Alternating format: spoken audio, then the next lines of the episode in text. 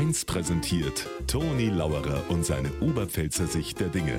Immer werktags kurz vor 1 im Regionalprogramm für Niederbayern und die Oberpfalz auf Bayern 1. Ich hab gestern eine Mail gekriegt von einem Notar aus Nigeria.